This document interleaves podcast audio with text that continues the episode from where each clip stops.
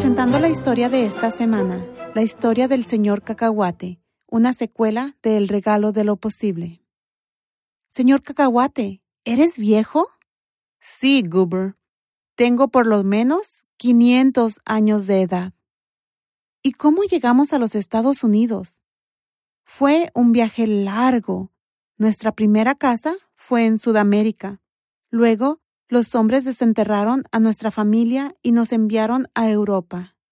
La gente de ahí no creía que sabíamos bien. Nos enviaron al Nuevo Mundo, pero tampoco gustamos. La mayoría de nosotros nos fuimos. Eso es triste, señor cacahuate. Donde vivo, el cacahuate es esencial para nuestras vidas. Señor cacahuate, ¿cómo hemos vuelto al Nuevo Mundo? Éramos buenos sobrevivientes. Algunos de nosotros fuimos a Asia y África.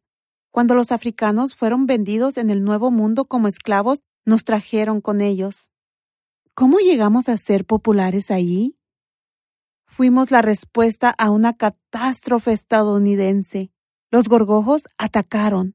Esos bichos marcharon al norte a través de la frontera mexicana y empezaron a devorar capullos de plantas de algodón.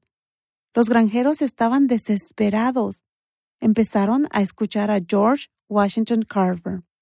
Era un brillante ex esclavo que se había convertido en un científico de plantas. Ya le había estado diciendo a los granjeros, los cacahuates están llenos de proteínas y nutrientes esenciales.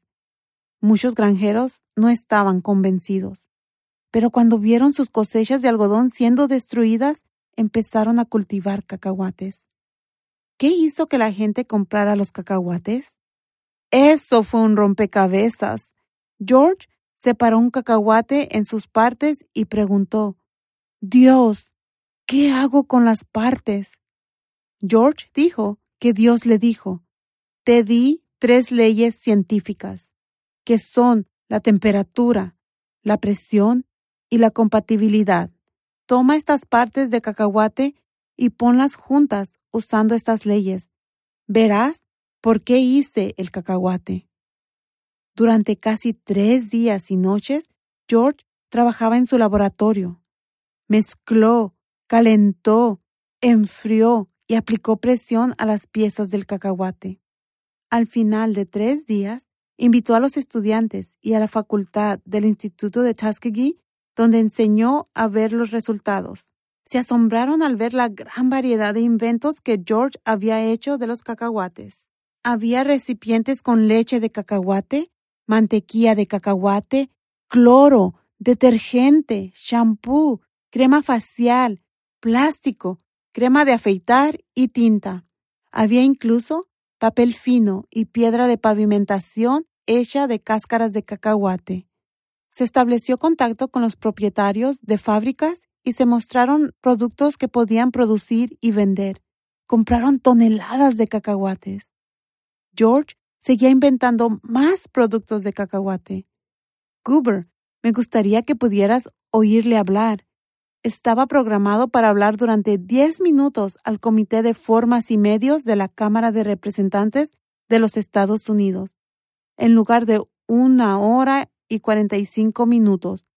Hipnotizaba a los congresistas con su espectáculo de productos hechos de cacahuate. Los inventos de George se extendieron mucho más allá de los cacahuates, pero con cacahuates creó más de 300 productos. Él les dijo a sus estudiantes, no hay tal cosa como el desperdicio en el mundo de Dios. Cada parte del cacahuate tiene un uso, Depende de nosotros descubrirlo. Soy Elena Gámez por Barbara Steiner. Por favor visite thisweekstory.com.